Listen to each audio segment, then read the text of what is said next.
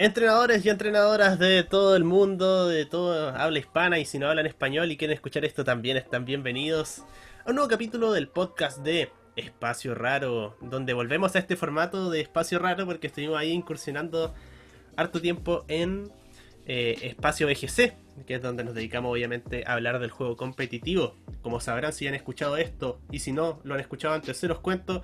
Yo no hago este programa solo porque me acompaña mi amigo Felipe Rojas. Felipe, ¿cómo te encuentras el día de hoy? Hola, Len, sabes que estoy. Hay un bonito sol al lado aquí en mi ventana, así que estoy como cálido. También estoy cálido acá por empezar a hacer este episodio del día de hoy. Así que, ¿qué me cuentas? ¿Qué me cuentas? ¿Cómo Ah, está ahí? Hablando del clima acá, bueno, estamos los dos en el sur, en diferentes ciudades, Felipe en Valdivia, yo en Puerto Montt, y a mí también me entra sol por la ventana, como que da ánimos para hacer el capítulo. ¿Cierto? Va a estar acá Sí, en la pieza Me grabando. Siento como, me siento como en verano, pero para la U tengo que leer como 16 textos, así que... Pero, No, el pod- pero hay, hay que grabar podcast, hay que grabar podcast. Hay prioridades. En la semana, en la semana empezar a trabajar. Más rápido no voy a trabajar, pero acá estamos, en Pokémon, haciendo esto que nos gusta. Por supuesto. Y bueno, como le había comentado, las semanas anteriores habíamos estado incursionando harto en el VGC. Pero hay que recordar que este podcast, este, este canal, este, este espacio, como le podríamos decir, no es solamente dedicado al mundo del VGC, es algo muy importante porque los dos somos jugadores y nos gusta hablar de eso y, van a tener contenido de eso al 100%. De hecho, esta semana probablemente usamos un gameplay por ahí, bueno, ahí van a, estén atentos al canal.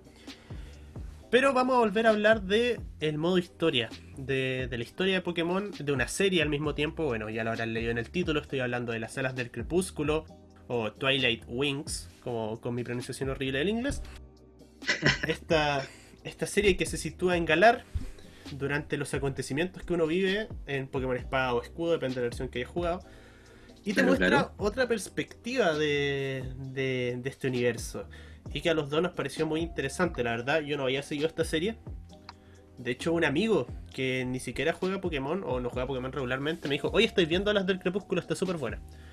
Y yo le dije, como, no, ¿qué es eso? Y, la vi, eh, no me acuerdo quién propuso el tema quién. Y después de un par de semanas ya lo estamos grabando. Vamos haciendo una, una especie de ficha técnica, una miniserie de 7 capítulos con capítulos que van desde los 5 a los 9 minutos, disponible en YouTube, subtitulada al español.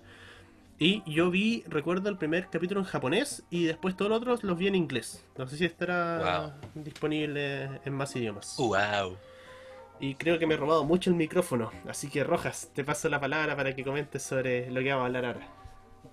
Yo creo que súper bien, Ale. Está súper bien. Pero, ¿qué te puedo agregar a ese ritmo endemoniado que llevaba? Mira, Ah, Empecé a a la del 120. crepúsculo. Sí, sí. Yo iba en un Mudsdale. Ahí.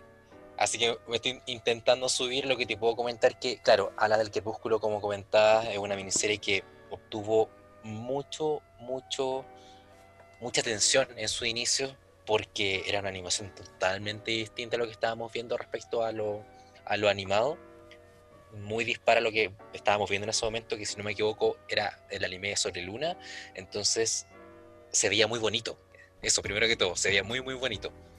Y eh, en su momento lo vi y dije, esto tiene pinta de ser muy bueno, tiene pinta de- también de tener un acercamiento a Galar muy novedoso y además viene a complementar algo que probablemente vamos a ir desarrollando en este capítulo, que es la historia de Galar, de cómo se vive Galar, cómo se vive en Galar y lo que ocurre.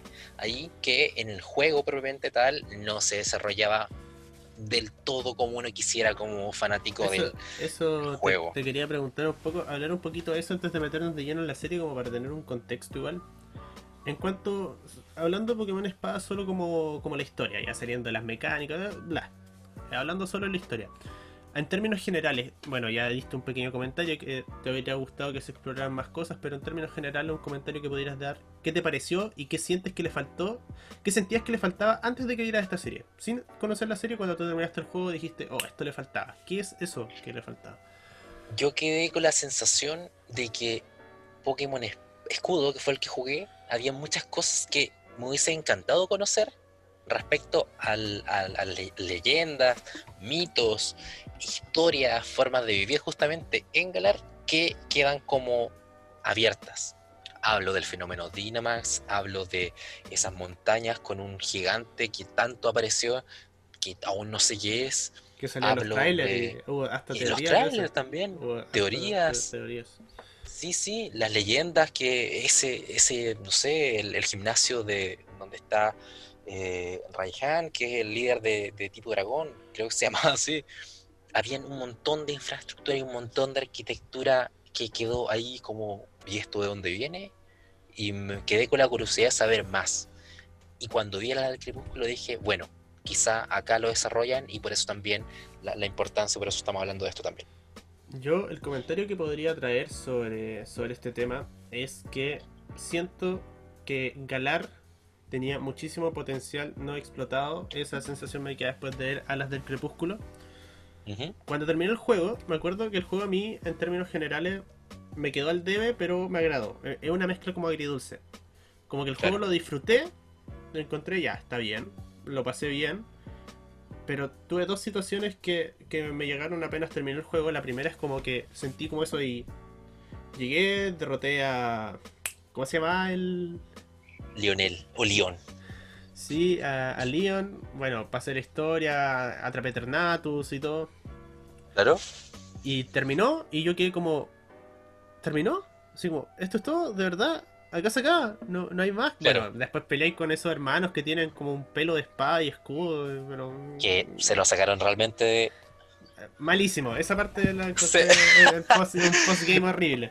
Pero fuera Sí, de sí. eso, como que quedé con esa sensación de como, ya, esto es todo, de verdad, esto es todo.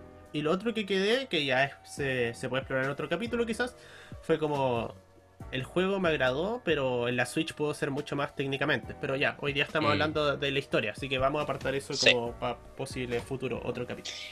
Entonces, contextualizando, tenemos el juego que fue nuestro primer acercamiento a Galar. Sin duda, la historia que nos quedó como ese al debe, con que mm, pudo haber sido más. Y que obviamente, o sea, es una región entera, una región nueva, nuevos Pokémon, nueva historia, nuevas leyendas, todo un fenómeno, el Dynamax, ese fenómeno raro que está ahí, particular que hace cambiar la apariencia o la estadística de un Pokémon. Y de repente nos encontramos con Alas del Crepúsculo. Esta serie, que con esta eh, ficha técnica que Allen ya, ya entregó. ¿Qué nos pasó con esto? ¿Cuándo la viste, Allen? Yo ¿Habías la vi, eh, vi la mitad hace una semana creo y me la terminé anoche. Así me, me pegué una, una maratón. Bueno, una maratón de 25 minutos porque los capítulos no son muy largos. Entonces, Sí, po. eso era como que me vi una serie muy larga, así una maratón. No, pero... A ver, eh, yo creo que, bueno, habíamos hablado de esto antes, empezar por el capítulo 1 y des- desglosando cada capítulo y después llegar hasta el, eh, un, un análisis general. Entonces yo creo que podríamos empezar por, el, por el capítulo 1. Compartiendo con la gente igual, nosotros no tenemos una pauta así como hermanos, no preparamos lo que vamos a decir, llegamos acá, decimos lo que sentimos y, y sale. Sí, o sea, Y la pauta, espontáneo. bueno, la pauta de hoy es hablar de, de los capítulos en orden y final. y, A la del eso, crepúsculo. A la del crepúsculo. Bueno, Ala del Crepúsculo empieza y parte con un título. Y este título es, capítulo 1, La Carta. Y en la carta nos presentan a dos amigos, a dos personajes que son principales en esta pequeña serie. Y estos personajes se llaman Tommy, el chico de pelo castaño, y John, que es este chico que al parecer tiene como dos años menos, un poco menor, que este chico de, de- de pelo rubio. Y ellos están en un hospital, están hospitalizados, no se profundiza por qué, pero están ahí compartiendo, viendo unos combates de- del campeón de la región, que está combatiendo justamente contra Judith, la líder del gimnasio de tipo lucha. Ven a León fascinados, son grandes fans de León. Y ahí no, nos presentan a estos personajes. ¿Y ahí qué fue pasando, Len? Cuéntame. Después llega Rose al hospital. Bueno, ¿Ya? gana, gana Leon. Claro, gana León en la pantalla. Lionel me gusta decirle a mí. ah, Messi. Lionel. Ah. Y bárbaro. Eh, gana Lionel, los chicos lo ven en la pantalla. Y pasa que Rose, el presidente de. ¿De qué era presidente Rose exactamente? De la compañía Compañía- como grande que lleva. Sí, Sí. como que organiza los partidos y también suministra electricidad a Galar por algún motivo. Una compañía Sí, muy extensa. Es, es una compañía que tiene muchos, tiene, organiza, organiza los combates, suministra energía a Galar, le da vida y más adelante igual Que presentan igual de que eh, no eh, solamente suena muy raro, pero igual tiene sentido en teoría de como que la compañía igual está como encargada del fenómeno del ah, fenómeno Dynamax. fenómeno, claro, El fenómeno. No, Marce. da mucho, mucho fútbol por ahí. y, y eso es como una energía al final, pero como en el juego no lo exploran, queda como igual se ve raro. claro. Pero acá nos dan, nos dan a entender de que llega, va a venir Rose, el presidente Rose, Chairman Rose, al hospital. Y claro, eh, Tommy le dice esto a John, que este chico que tiene este sueño y queda como el mismísimo Rose, viene al hospital. Y eso, Y claro, está, quiero, quiero detenerme en mi primer punto ahí. ya, La figura de Rose, que en el juego igual se te hace como un personaje como que tú sabéis que es importante, pero acá te lo muestran con un carisma, que es como que los niños del hospital, como viene Rose, era como que venía un- no sé, una superestrella, pues, así como viene el presidente como- acá a vernos a nosotros. es como, es como Elon Musk, siento. Sí, como una onda por ahí. Y más Sí, ahora sí, Elon sí, Musk iba a hacer una conferencia sobre su inteligencia artificial que como que conecta Mira. aplicaciones con la mente. Ya, nada que ver con el capítulo, pero igual... eh, Pero el dato curioso que tampoco tenía idea. Ya, pero claro, es una figura muy grande, Rose, en, el- en el Galar. Sí, sí, sí. Y luego van y John dice, tengo que darle un saludo, tengo que hacer una carta. Y ahí nos dan a entender la primera, una de las primeras características de John, que es un chico que cuando tiene una idea en mente, dice como, tiene que ser así. Tiene que ser con una carta. Y ya, y Tommy lo queda mirando y dice como, ya bueno, y va, va a ver a, a Rose con todos los chicos del hospital. Y, y está ahí John escribiendo la, escribiendo la carta, haciendo la carta. Y cuando va a entregarla, el primer quiebre en el episodio, Rose está yendo. Y ahí, ahí, ahí, ahí, ahí se me rompe el corazón. Digo como, ¿para dónde va esto? Así como, Sí. ¿por qué? Y bueno, aclarar que como que la trama de la serie es que la carta que escribe John, que no va dirigida al presidente, en realidad va dirigida a Lionel, que, o sea, que después quiere que el presidente se lo entregue a Lionel. Ujú. eh, esa es como la trama de la serie. Como que a pesar de que aparecen otros personajes, la serie trata sobre que eh, la carta llegue a Lionel. Exacto. Y, Y, no la eso puede- es en algo... principio no la puede entregar, pero después aparece... Bueno, di, di lo que iba a decir, que te- justo te interrumpí. Sí, pero no te quiero aportar eso porque hay dos personajes o dos objetos personajes que aparecen durante toda la serie, pero lo vamos a ir comentando creo después en la Eh, media, porque eh, es hermoso como lo, lo van el, conectando. el verdadero protagonista. Es hermoso. Y bueno, Y- probablemente estás viendo esto, si no viste la serie, por favor vela antes de estar Oye, acá. y tiene spoilers. Bueno, lo voy a poner antes, probablemente. Un, un pequeño. Sí, sí. Y si no la has visto, corta el capítulo, ponle pausa, anda a verla y después vuelves, porque de verdad no te puedes perder la experiencia que ver esta, esta miniserie que es hermosa. Volviendo, John con su carta en mano, aún cansado, aún con sueño, aún desgastado, sube las escaleras hasta el último piso donde está eh, Rose con Oleana yéndose a punto de ir en su helicóptero y cansadísimo y dice, no, tengo que llegar y, y sube y sube y sube y sube hasta que lo logra, llega arriba y hay como una como un remolino, ¿cierto? Como una especie de algo pasa, Sí. una turbulencia Algo, que hace que se y hace que Rose vea hacia atrás y lo ve. Ve que está este, este chico, John, en la azotea y vuelve y baja. Y acá ocurre, no sé si logras recordar ese momento en que está Rose en la azotea junto a John mirándose. Sí, sí, sí, sí. Bueno, no tengo mucho más que destacar, pero una, es una bonita escena. Y Sí. como que John queda con la cara así como de, ya, lo logré. Y está agotadísimo. Está, está ahí como muerto, así. Y. y El Corviknight lo va a sujetar. Y, el Corviknight, sí, el Corviknight lo sujeta. A ver, creo que no me acordaba tan bien entonces. Sí, el Corviknight esa sujeta escena- y está el detalle. Sí, Sí, sí. ese detalle de que John tiene buena química con los Pokémon. Exacto. Y eso, eso es hermoso porque hay un flashback donde está- estás viendo desde la misión desde Rose cómo mira a John y te, te da como un flashback o como un algo, algo como una... El chico John le recuerda a Lionel, le recuerda a Leon. Y ahí le dice, ¿a ti te gustan los Pokémon? Y, por, y después le comenta, Rose le comenta a John, y al parecer a los Pokémon también le agradas. Sí. Y después más adelante le comenta, gustar un Pokémon es señal de que serás un buen entrenador. Y ahí te da a entender al tiro de que Rose, eso mismo que le hizo sentir John, lo, también lo sintió cuando vio a Lionel. Un detalle muy interesante y que voy a adelantar un poquito, esto pasa en capítulos eh, como futuros, así que es que el, el Corviknight que aparece durante toda la serie, que es de este personaje, el taxista, que va en Corviknight Claro. y que todos los personajes que que aparecen se terminan involucrando con él de una u otra manera porque él básicamente los lleva para todos lados y es como el, el eje. De hecho, la serie Sí, se sí. llama Alas del Crepúsculo por las alas del Corviknight, según tengo entendido. Solo hay dos personajes con los que el Corviknight como que eh, interactúa de manera calmada. Como que el Corviknight igual es medio agresivo en la serie. Y dicen eso, que es muy rápido, pero no se lleva muy bien con la gente. Sí, y el otro personaje vamos a hablar más adelante. Pero el primero es Oh. John. Es John, es John. John.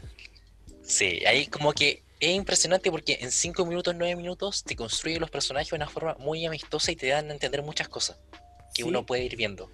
Y bueno, ahí termina el capítulo y saltamos al siguiente donde, lejos de John y, y todos los personajes, conectamos con otra escena del capítulo anterior, donde veíamos a Judith, se llamaba la entrenadora lucha, ¿no? Judith, claro, en español. Y también quiero agregar un punto importante. Finalmente la carta que hizo John la tiene, Ah, claro, Eh, sí, eso me faltó mencionar. claro, la, tiene Rose, se la muestra tanto el chofer como a Oleana, que es la vicepresidenta de la corporación Cosmos, y le dicen como tiene cierto parecido, porque la carta es un dibujo y tiene que tener algún escrito de Lionel con Charizard. Y termina el capítulo y claro, vuelve a esto que lo estaban contando, Entonces llegamos Entonces- al capítulo 2. Oh, chocamos. que se llama que se llama entrenamiento. entrenamiento. Y esto se debe a que el capítulo nos narra la- una mini historia de Judith. Que en, en el capítulo anterior había mostrado que John estaba viendo por TV y perdía contra Lionel. Y esta queda frustrada por perder nuevamente contra Lionel y decidirse entrenar para hacer más fuerte su Pokémon tipo lucha. Y en eso se basa el capítulo. Algo que se me hace muy interesante de Galar en sí es que tiene mucha similitud con como deportes grandes, a diferencia de, otra- de otras eh, regiones de Pokémon, donde los líderes de gimnasio son como líderes que les tenéis que ganar para sacar la medalla y avanzar, como que es como una previa para el alto mando para los entrenadores.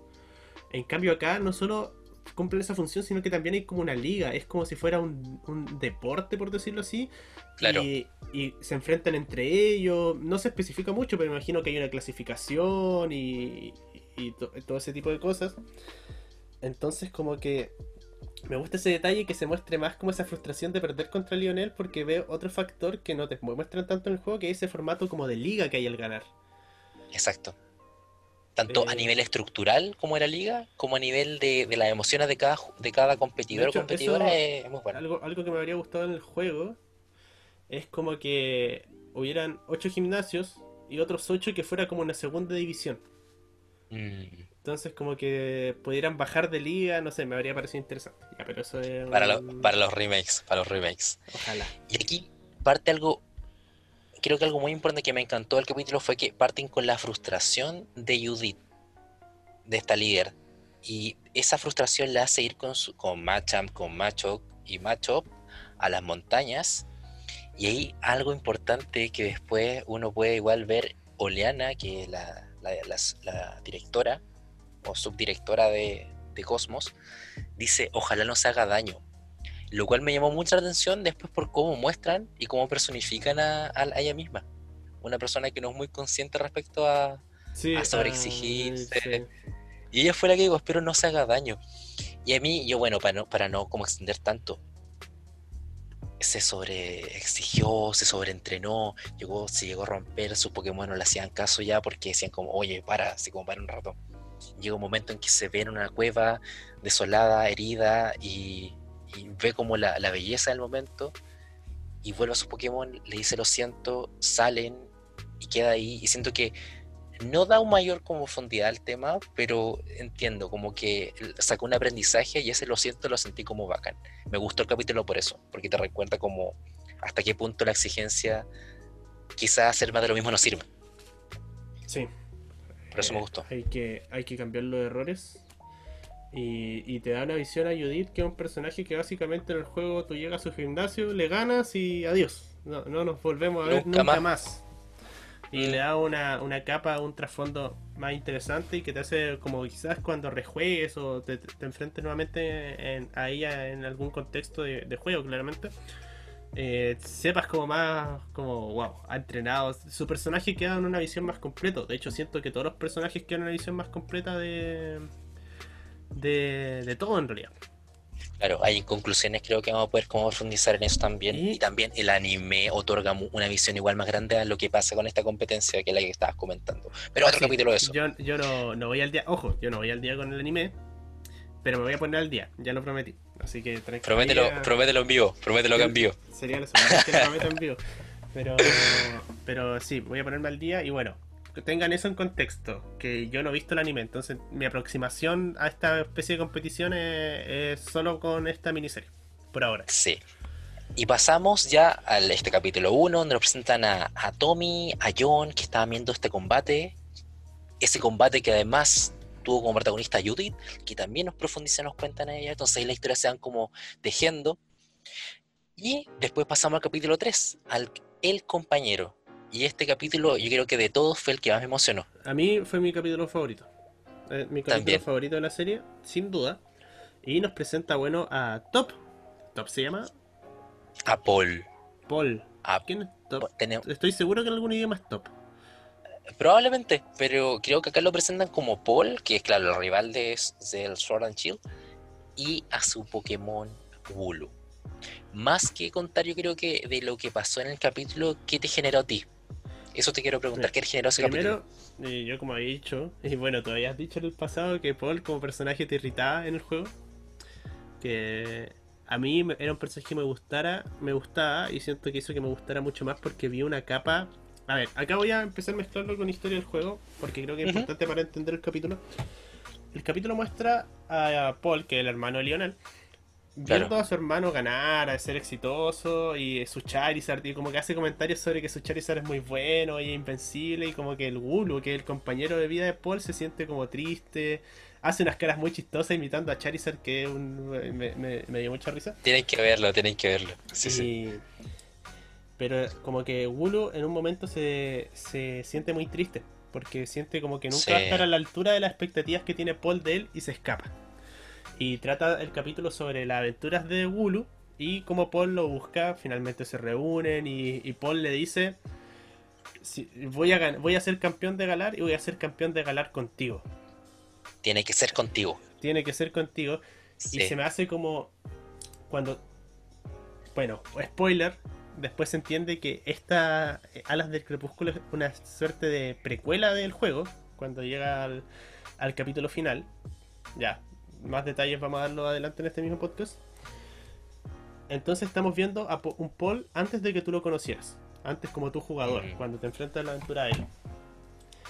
Y hay algo muy interesante en el juego de Pokémon Espada y Escudo y es que Paul en un momento saca uno de su equipo. Cuando como que le empieza a ganar. Bueno, siempre le gana al rival en el juego, pero cuando, cuando ya como que tomas mucha ventaja y él sale de, de esa zona como de jugar con los que quiero jugar con los que gano. Y lo vuelves a ganar y al final reaparece con un Gulu. Bueno, Gulu La evolucionado. evolución. ¿Cómo se llama? Claro. El carnero, no me acuerdo. Super Gulu, le llamo yo. Ultra Gulu. Qué ordinaria es esa. Super Gulu. Ya. La evolución de Gulu. Eh, entonces, cuático como ver esta escena donde Paul eh, le promete a Gulu que van a ganar y después saber que lo va a sacar del equipo aunque sea por un rato. Debe ser una decisión muy dura. Porque la conexión ¿Sabes de? Paul con Gulu es, es más fuerte de lo que uno pensaría y la verdad me dio como pena cuando se separan y se pierden porque igual lo empaticé mucho como con una mascota. Como que me imaginaba, me puse como pensando en mi mascota y, y de verdad me, me tocó el corazoncito porque fue como, no lo veía como el juego, sino que veía como cómo me sentiría yo si mi mascota se perdiera y eso me hizo sentir el capítulo y como que igual fue, me gustó en ese sentido, de que logré empatizar con algo como más allá del juego, como mi vida, que es Mm. mi- mis mascotas. Y, y además eh, en el juego siento que aportó mucho en la relación de Gulu con Paul y más encima eh, la promesa de Paul de salir campeón de ganar con Gulu y al final Paul desiste de ser campeón y se transforma en profesor. Entonces como que también te muestra eso como que pasa mucho igual, de tener una meta y después cambiarla, y pero no sé, ahí. Tremendo. Tremendo.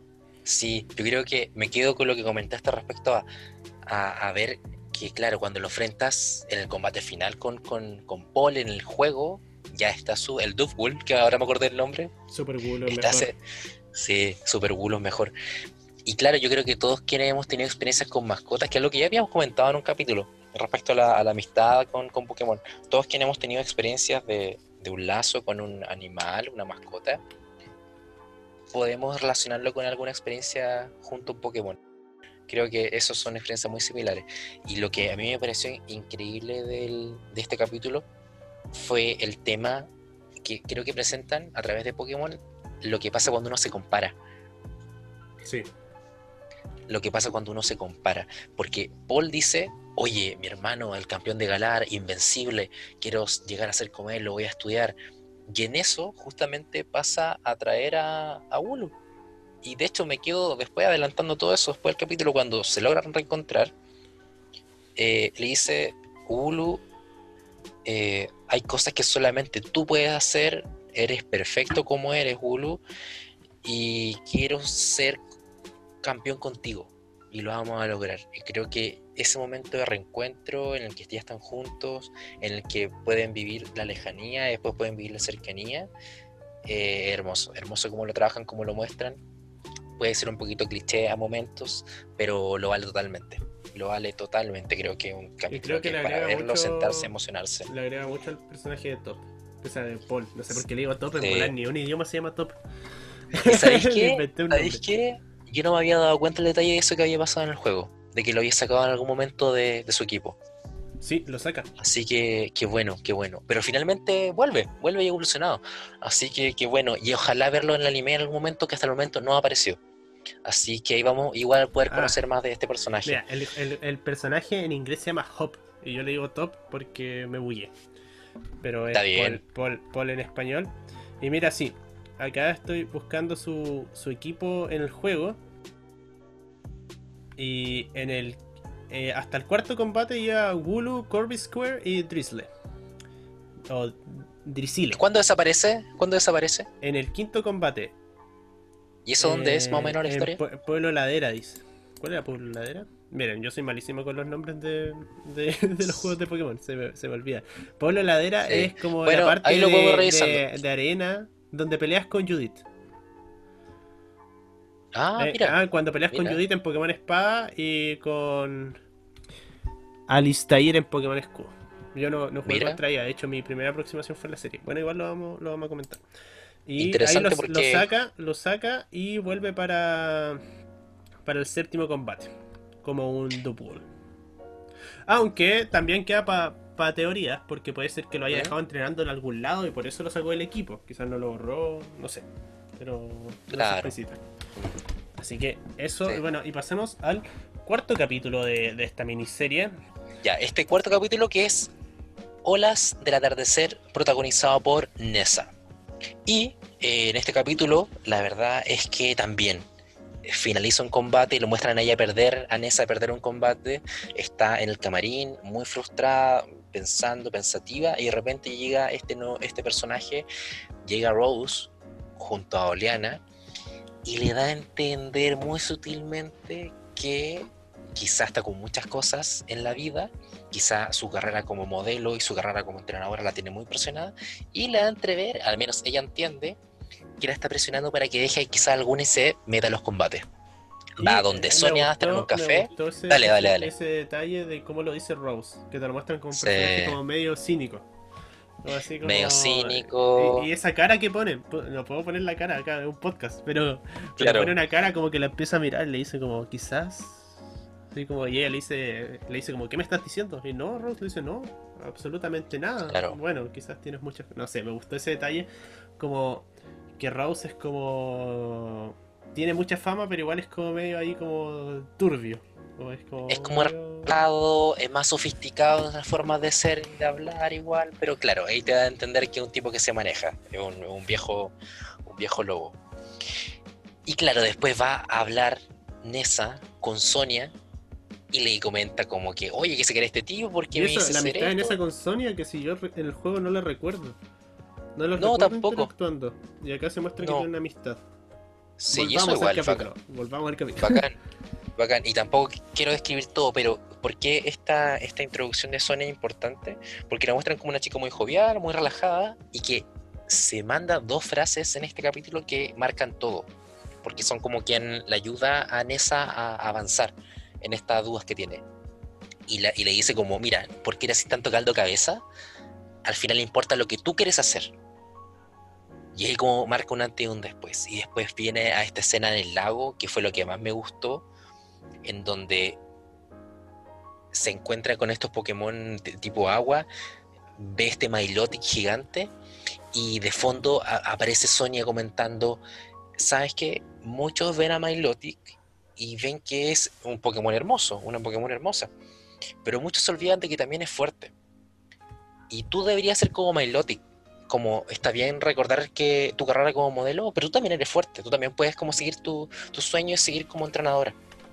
Y ahí muestran después cuando va a- con Oleana y le dice, ¿sabes qué? Voy a seguir como modelo, voy a seguir como entrenadora, voy a ganar mi combate de ahora y Y me a ser la mejor modelo y bacán. Y ojo que hay un flashback de que el ella cuando chica conoció a Cefigas.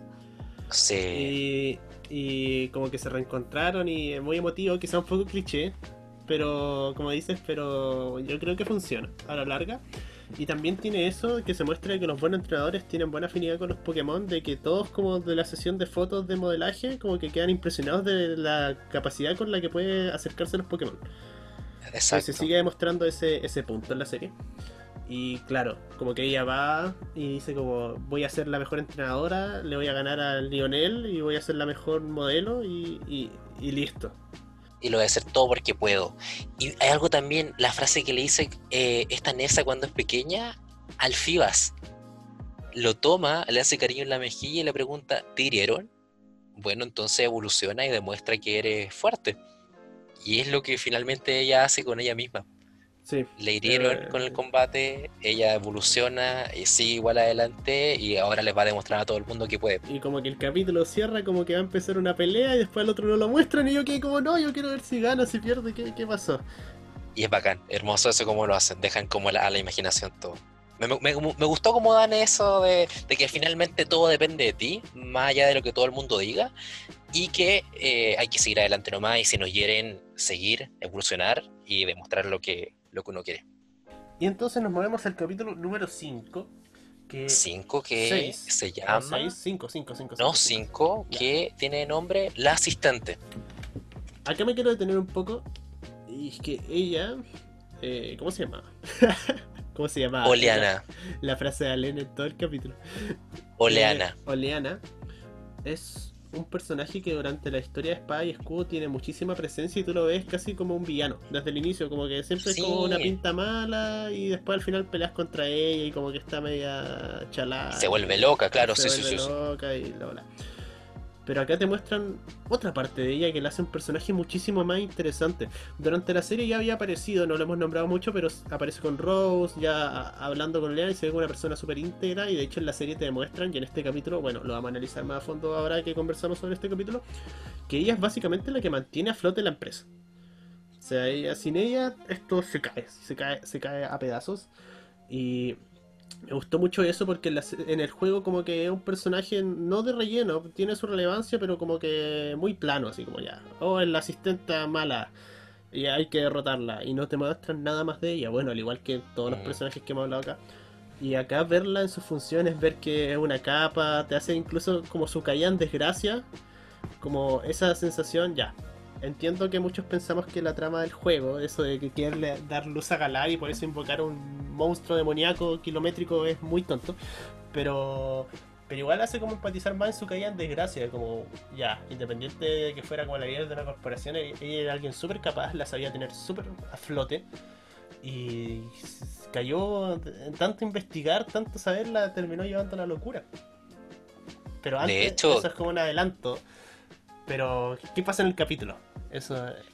Sí, No, o sea, creo que gracias a este capítulo entendemos por qué en nuestro combate final en la Torre Rose, cuando combatimos contra ella, su Garbodor, que es el Giga, que también te muestran el Trubich en este inicio de... Sí, está mirando Sí, se el fenómeno. Sí, muy Sí. bonito detalle. Cuando, combate- cuando ganas, cuando le ganas en la Torre Rose, en el combate final, entra, colapsa, colapsa. Y claro, uno entiende, obvio, cómo no va a colapsar con la frustración de perder si es que está llena de pega. o sea, Todo- de pega a niveles inhumanos, así como que Sí. realmente te muestran que ella hace todo en la empresa y no solo hace todo en el sentido de que hace su pega, sino como que va a ayudar a los otros trabajadores y llega la gente a hacerle preguntas y, y está hasta las horas de la noche eh, trabajando y sabe de todo, sabe el fenómeno Dynamax, mantiene la liga, está en los trámites, entonces de verdad que enriquece a un personaje de una manera muy grande y la vuelve muy interesante en cuanto, 6 minutos. Y eso, eso deteniéndome más allá del capítulo de nuevo. Eso es lo que me da paja del, del Pokémon Espada y Escudo. Que con 6 minutos me, me hicieron un personaje muchísimo más interesante. Tan solo 6 minutos en un video de YouTube. Y en el juego no pudieron poner nada. Claro, yo creo que eso es lo que más da como puta. Ya, Eh, pero y, ¿por y eso se puede extrapolar a todos los personajes, de hecho. Como, Y, y Pokémon en general, yo creo. Pokémon en general. Pero bueno, un juego para cabros chicos que nosotros jugamos, así que otro objetivo, otro público. Más allá de eso, Pero quiero yo valorar. Abogo, abogo. Los es un juego hecho para niños, es verdad, sí, es verdad. Pero lo- yo creo que sub- subestiman mucho a los niños. Como que están dando un- Sí. un- muy simple. Yo creo que se pueden tramas Sí. más, más. Bueno, ya. Sí, eso- estoy de acuerdo. Volviendo al capítulo. Sí, volviendo al capítulo. parte este capítulo con una persona que está sentada ahí a cargo de muchas cosas, ven cómo pasan la hora en la oficina, se están todos yendo, pero esta, esta persona queda ahí trabajando, muy dedicada, y uno la ve de perfil y uno como que no, no sabe quién es esa chica que está ahí sentada, y de repente llega Rose, la queda mirando. Hay un Trubich que mira a esta chica que está sentada ahí, y ahí, te- ahí uno se da cuenta, ahí me di cuenta, de que claro, era la misma Oleana cuando era joven, probablemente llegando a la empresa, trabajando hasta altas horas de la noche, y viendo que eh, habían encontrado un, una DEN, o este lugar donde sale la energía de Dynamax en Galar, diferente al resto. Y también te dan otra información de, de Galar importante, que es donde está construida la Torre Rose, que es donde después hace el, el- el lugar donde combate o está a cargo Leonel una vez que ya lo derrotas, ¿ya? Eso era un ADN especial diferente a todas, ahí se construye. Y bueno, Rose ahí como que toma como mano, mano derecha, la hace vicepresidenta de la, de la compañía. A Oleana por su tremenda capacidad, tremenda dedicación. Y ya el resto del capítulo es como dar a entender que gracias Galar si está como está, es gracias a Oleana, que Rose es simplemente como su cara visible, que finalmente está todo el día trabajando ella y que la verdad ella está como muy como rija en el, el rol, hace su pega, ella dice, de hecho Rose le dice como, oye, muchas gracias, no se quería sin ti, y ella le dice como, oye, es mi, es mi trabajo simplemente, es como que siempre muy, muy plana, como que está reventada, y finalmente cuando explota dice, sabes que tuvo un mal día, y termina el capítulo ahí, y me impresionó porque como que no me dejan nada de diferencia de los otros capítulos como una enseñanza, algo que, que sacar en limpio, sino como que viene como a humanizar y a contarte la historia de, de esta, de esta chica que es tremenda. Y acá pasamos al, al sexto capítulo, penúltimo, donde volvemos a retornar a nuestros protagonistas. Porque Claro. hablamos de John y de hecho creo que fue la, el segmento más largo que tuvimos en el capítulo, pero creo que Era es necesario. era necesario porque son los protagonistas y hay que como introducirlos porque ellos no salen en el juego, a diferencia de los otros que, que sí salen en el juego, de los otros capítulos. Y volvemos a acá yo estaba perdido por. Que sea, no perdido, sino que acá yo no conocía. Me imagino lo que te pasó con Judith, que es una líder de gimnasio exclusiva de Pokémon Espada, que tú no la viste haber Ujú. con- conocido tanto, quizás ver algún artwork o saber que existía, pero no la enfrentaste en el juego. Y a mí me pasó. eh, me pasó exactamente lo mismo con, con la protagonista de este capítulo, que como yo jugué Pokémon Espada, no, lo, no la conocía. Alistair. Alistair. líder tipo fantasma. Y también quiero dar un inciso porque al término del capítulo anterior del asistente, Oleana le pasa la carta a Rose. Es como, oye, acuérdate, tienes que hacer esto. Y ahí la carta ya sabemos que sigue en camino, le pasa la carta a Rose, es como, ah, ya, tengo esto, tengo este, trabajo que hacer. Y justamente ese comentario vino cuando le dijo, oye, la compañía parecer funciona sin mí. Le dijo, no, tú tienes pega que hacer todavía y le pasa la carta y ambos se ríen porque era como una talla. Volviendo a este capítulo 6, Claro de Luna, con el protagonista Alistair. Claro, Tommy, que es este chico de pelo castaño, lo dan de alta. Y queda con una culpa, una culpa porque cuando estuvo en la conversación junto a John, su amigo, le comenta que estaba muy enojado, frustrado porque Rose finalmente nunca respondió esta carta, como se había demorado bastante. Y a raíz de ese enojo le comenta, ¿sabes qué? Rose no contestó y sabes que tú no sé qué estás esperando, nunca vas a hacer nada. Se fue en volar, compadre.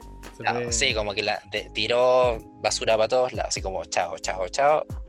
Y se enojó y le tiró esa pachota a, a su amigo John. Y lo dio de alta y no se, y no, se alcanzó a disculpar. No, no, le pidió disculpas y, quedó, con, la culpa, ahí. Claro, y John quedó en el hospital y eso. Entonces, por eso, ese motivo, como Tommy sabe que Alistair es líder de gimnasio, va al cementerio donde va, no sé cómo lo encuentra, y le pide una invitación a ver a Lionel, justamente porque es un líder de gimnasio, puede conseguir esa invitación. Alistair la verdad es que le dice, ¿por qué me pregunta a mí? Y Tommy le dice, bueno, porque tú eres el líder de gimnasio, eres líder de gimnasio, entonces ¿cómo no va a poder hacer algo? Y se le ocurre algo, van con el chofer nuevamente, con el y le piden que vayan al hospital. Logra Tommy entrar al hospital, logra decirle, recalcarle a, John, pedirle disculpas, decirle, ¿sabes qué? Si es lo que valoro en ti, cuando tú te pones un objetivo, te olvidas de, lo externo, te olvidas de las, de las circunstancias, tú vas y lo haces. Y algo que pudimos ver en el primer episodio cuando subí la escalera, cuando dice tengo que hacer una carta y la hace, cuando llega arriba finalmente.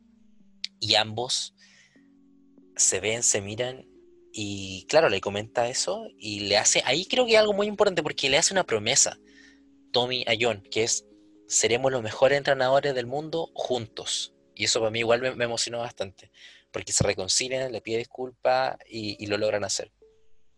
Y claro, después el capítulo termina con, con que eh, quedan como ya juntos de nuevamente, perdonados, y Alistair finalmente le logra dar la mano, ya que es muy tímida, tímido. Así que me parece un, bonito capítulo que logra avanzar en esta trama de, la carta, de la carta justamente. Así es como llegamos al final de la serie, el capítulo número 7 ahora sí me sé los nombres de los protagonistas, no solo sus cargos. Donde vemos a, Lionel y creo hacer, quiero hacer un, inciso de algo muy importante en la serie que no hemos tocado tanto. Y es sobre el taxista. El taxista aparece en todos los capítulos, que era el que nombramos al principio del Corbinite, y lleva a todos los protagonistas. Es, como la conexión central. En todo momento. Ah, espera, antes de que siga avanzando, disculpa. Em, termina este, este episodio, muestra los créditos y luego de eso muestran que está Lionel subiendo un ascensor de la Torre Rose y además está hablando con Sonia por teléfono, dan a entender como que tienen algún tipo de vínculo. Sube al último piso de la Torre Rose, está Rose con Lionel y le entrega la carta finalmente a Lionel. Le entrega la carta, la ven y le pregunta, ¿acaso me parezco? Y claro, el típico chiste que estamos mostrando como durante toda la serie. Y la carta finalmente llega a Lionel. Eh, Tommy se reconcilia con John le hace esta promesa de ser los mejores entrenadores juntos, de ser entrenador. Ya no solamente el sueño de John es ver un combate de Lionel, sino que ahora él tiene otra meta que es ser entrenador. Y ahí pasa el último capítulo que estabas contando. Dale. Así es. Y bueno, eh, John se queda dormido y en su sueño piensa que le llegó la carta y se despierta como decepcionado de que fue un sueño y de repente le llega como una enfermera y le dice como oye estoy atrasado y mira y de verdad llegó la carta y porque bueno, le llegó finalmente a Lionel, así que le llegó la invitación al combate. Y se despierta atrasado, po. y justamente esta figura del taxista que, que habíamos comentado con anterioridad, que aparece en todos los capítulos y es como la conexión central, incluso más que John, que vendría a ser como el protagonista de la serie, aparece en tres capítulos. Claro. Y, y el taxista aparece en todos. Eh, me parece brillante, aparte es como muy carismático, siempre siempre tira buenas frases, como sube el ánimo, es apañador, así como ya, vaya a ir a meterte a un hospital en la noche a saludar a tu amigo, ya, yo me quedo esperando acá. Sí, Va, Sí. Oye, se te quedó, te fui a dejar a la mitad de unas montañas, se te quedó el teléfono, te vine a buscar. Eh, como, no sé, y te pilla. y te pilla mal encima. Entonces le dicen, y justo iba atrasado, y obviamente el taxista, como es tan buena gente, estaba ahí parado y dijo, yo los llevo. Y llevó a, a John a ver a Lionel, y John iba Al estadio. Al estadio a ver a Lionel en este combate que iba a tener contra el líder de gimnasio tipo dragón. Y, y de repente van bajando, van pasando el- por, por una llanura, por unas rocas Sí. que yo no entiendo muy bien cómo funciona la ciudad en Galar, como que tú sales de un hospital y tienes que pasar por unas rocas para llegar a un estadio, pero bueno. Sí, sí. Era la silvestre probablemente. Y, Ahora silvestre, claro. y, y de repente ve, a- ve a Lionel parado en una montaña. Y, y como que el cabrón chico queda como, ¿Por qué? ¿por qué? Debería estar en el estadio, claro. Y le dice, tío, bájeme acá. y, le- eh, eh, y se bajan y va a hablar con Lionel. Pues. Y acá pasa un detalle que me parece muy bonito. Y es que cuando se bajan, el taxista habla con Lionel y le dice, oye, pero tú deberías estar en el estadio si nosotros vamos para allá a verte. Y vamos atrasados, de hecho. Como que no íbamos a llegar a verte. Y tú estás acá. Y ahí Lionel le hace, este, esto no se hace hincapié en la... Bueno, se puede hacer hincapié más adelante quizás, pero Lionel va y le hace cariño al Corviknight que se había peleado con todo el mundo durante la serie como si nada y el Corviknight pone como ojos de como, oh, este, este es el mejor hombre del planeta. Sí. Sí, sí, Y- sí. y Qué eso bueno, que sí. es, eso que solo había logrado antes John, cuando el Corviknight impidió Claro. que se cayera. Esos son Tremendo. los personajes que... Acaba de pasar un infortunio tremendo. No, no pasó nada, no pasó nada. Lo agarré, agarré el micrófono en el aire, agarré el micrófono en el aire. Ya. No sé cómo vamos a trabajar ahí, pero bueno, por si acaso hubo un corte, y si no hubo un corte, bueno, ya. No, no, cortes. eh, Son cosas que pasan cuando, Cuando se, cuando se graba la emoción. ¿En, en qué estábamos? Me estabas comentando de que notaste un, un- este detalle respecto a que llega Leonel, ve este Corviknight que dice, oye, muy rápido este Corviknight, le hace cariño. Y el Corviknight que habíamos visto, su, su entrenador, el chofer, comentó que no se llevaba muy bien con la gente, pero al parecer con Leonel se lleva bien. Así es. Entonces el entrenador, eh, Lionel dice que no quiere ir en Charizard, ojalá porque se va a cansar y tienen que pelear. Claro. El, el taxista le dice, es que si los llevo no vamos a llegar a la hora. Y Pero- entonces- pero pueden ir, puedes ir sin carga, o sea, sin el carrito que transporta Corviknight y, y alcancé a llegar porque este este Corviknight es 252 eh, speed, entonces es Jolly, rapidísimo. claro, Es Jolly. rapidísimo. Y el único Corviknight Jolly full speed en Galar. De Galar, Porque se juega Corviknight full speed. pues, sí. Solamente quien es taxi, claro. Entonces, el. el Y que no se preocupen por él porque lo van a ir a buscar. Después Sí, él- eh, vayan a A dejarlo. ver, es mi Corviknight. Yo me quedo acá. Sí, tranqui. Y claro, ahí va, ahí va Leonel y queda mirando a John, po. Y John le dice, queda como con cara de. Digo, disculpen, lenguaje. Queda con cara de. queda con cara de. oh, sorprendido, de porque es lo que, es lo que viene ahora, claro. Y de repente ahí te muestran que Lionel lo está llevando con Corviknight y, y, y el taxista le pasó sus lentes para que el vientecito no lo, no lo molesta. Y se van a toda velocidad para, para el estadio y de repente Lionel le dice como, oye, si Corviknight no se preocupara por nosotros podría ir más rápido. Así que afírmate. Y es como, ya, Corviknight, a toda velocidad nomás. pa. Y llegan, Y llegan al estadio como por el cielo, así, pa. Y ahí quiero igual un detalle importante que fue muy lindo, que no solamente, no solamente Lionel se dio cuenta de que Corviknight era un, Pokémon rápido, sino también que, o sea, él empatizando con el Pokémon, sino que después también le comenta al mismo Corviknight, oye, si no te preocuparas por nosotros, quizás podrías ir más rápido. Porque él se dio cuenta de que Corviknight estaba preocupado por ellos. Y eso habla como de forma interesante, como de cómo piensa un entrenador de alto nivel. que es capaz de entender el Pokémon lo que puede estar sintiendo. Y eso me parece igual muy bonito que lo hayan como manifestado a través de un comentario como a la, a la pasada. Que no es casualidad de que se llamen con, con Lionel y también con John. Y claro, llegan al estadio y creo que acá ya todo es mágico, así como genial. Dale nomás. Sí, ¿no? Una animación maravillosa.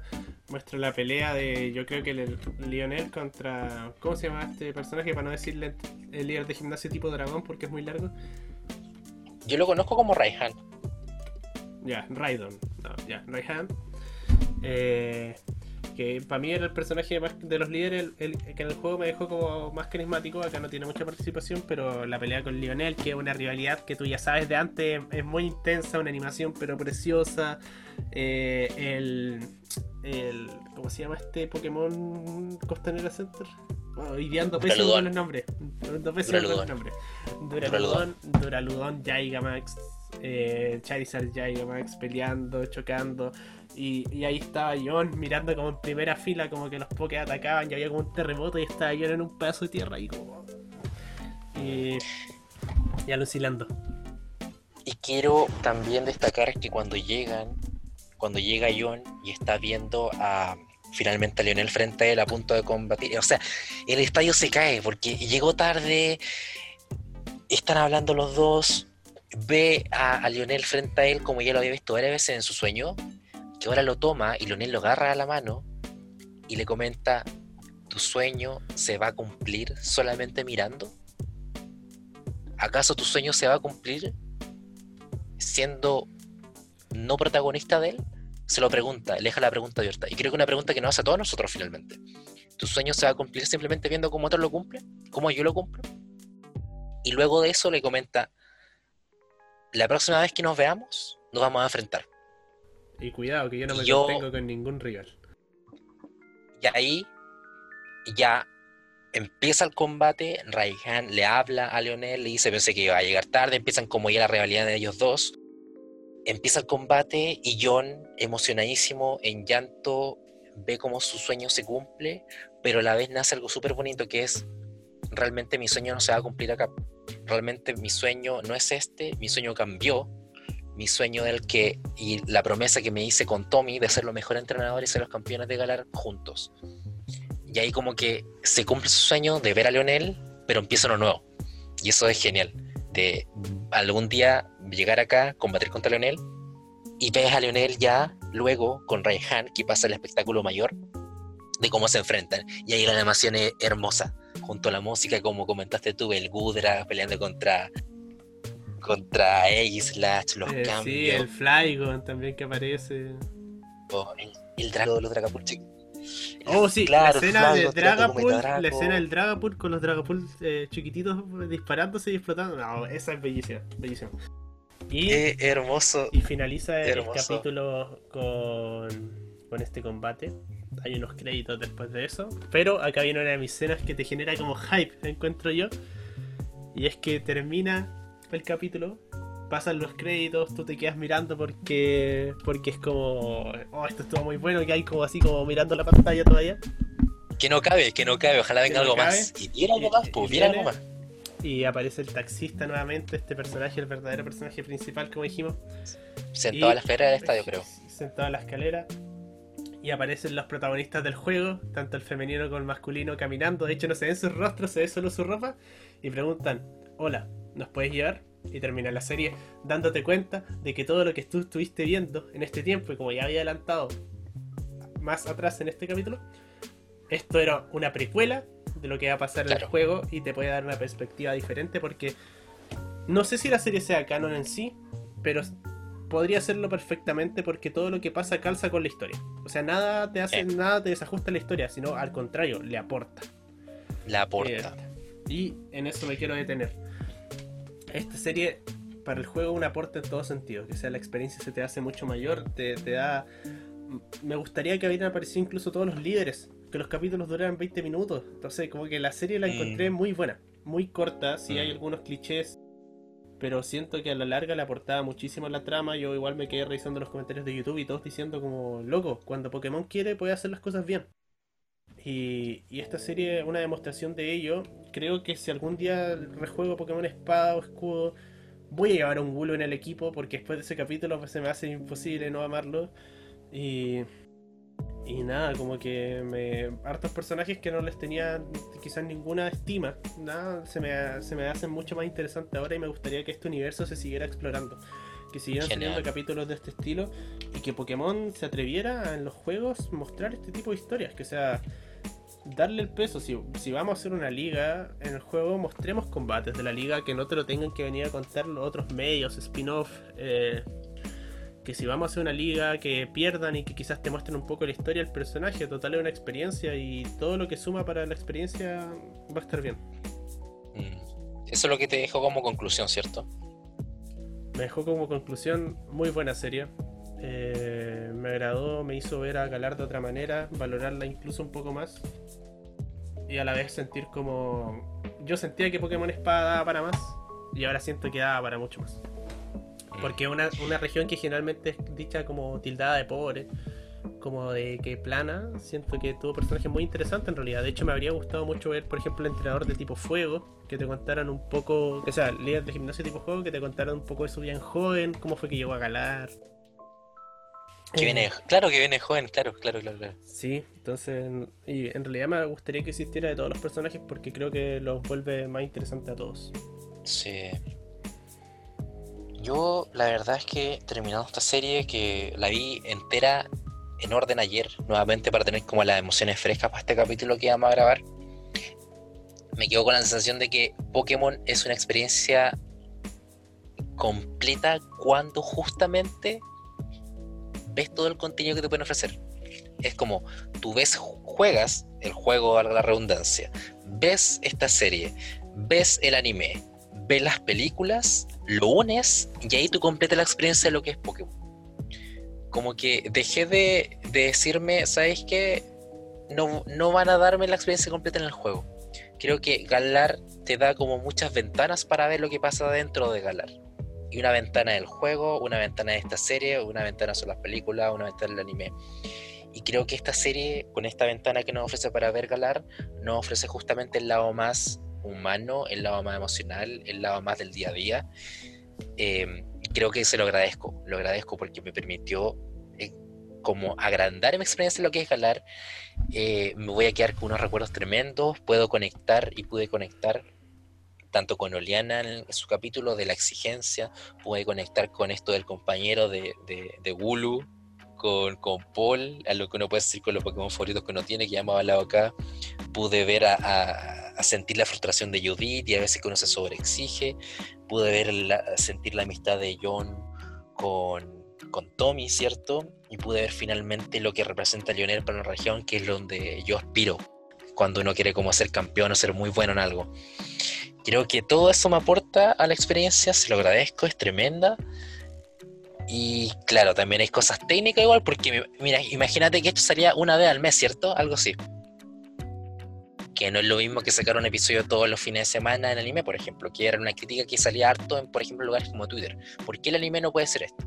Bueno, oye, es distinto sacar un capítulo por mes a sacar un capítulo todos los fines de semana. Aparte en cuanto a animación. Cortos, pero animación, soundtrack, todo muy Todo, muy, entonces. Muy es una serie muy redonda, la verdad, muy redonda y una experiencia corta. Yo entiendo que quizás, esto no sea el anime. Quizás muy corta. Pero lo agradezco. Quizás muy corta. Pudo, pudo haber Yo quizás si lo extendían iba a hacer lo mismo. No quiero pensar en lo que podría ser. Personalmente entiendo entiendo tu punto, pero yo me quedo con el es lo que es y creo que a, aporta la experiencia general grande y es como un puzzle al final esto. Si quieres tener la experiencia entera de, del juego o de Galar, juega Sword and Shield, ve la miniserie, ve el anime y ahí uno conoce más del juego. Incluso ahora en Pokémon Masters estamos en el juego, que es lo que también están dando como tema de la historia. Y creo que eso es Pokémon. Si te gusta y quieres conocer más, bueno, busca otras formas de ver la región. Y esa es la invitación, creo yo. Me parece un punto válido, pero, pero, sigo. Es lo que hay a mano en realidad, pero sigo pensando que el juego debería hacerse cargo de todos esos tópicos. Pero bueno, ahí hay un, un choque de ideas. Sin duda. Son? Sin duda. Bueno. Sin duda. Te doy y, ese punto. Y doy ese punto. Antes de finalizar, me gustaría que también se replicara este tipo de historia en los DLCs. para conocer más sobre personajes como Mostaz o Urchifu, el Pokémon, siento que le daría una vuelta interesante. Y bueno, también la, el DLC que se viene ahora en octubre. Me gustaría que tuviera una réplica o una historia de este estilo porque creo que le aportarían mucho. Que también tuviera la misma crítica a, al- a la isla de la armadura, de que la sentí corta y quizás con una buena vista de los personajes de esta forma me, me podría aportar algo. Algo que me gusta mucho es lo que hicieron con las tarjetas de entrenador que te dan los entrenadores dentro del juego. Las especiales. Porque las especiales, cuando, el- al reverso de la tarjeta, te cuentan su historia o como anécdotas de ellos mismos.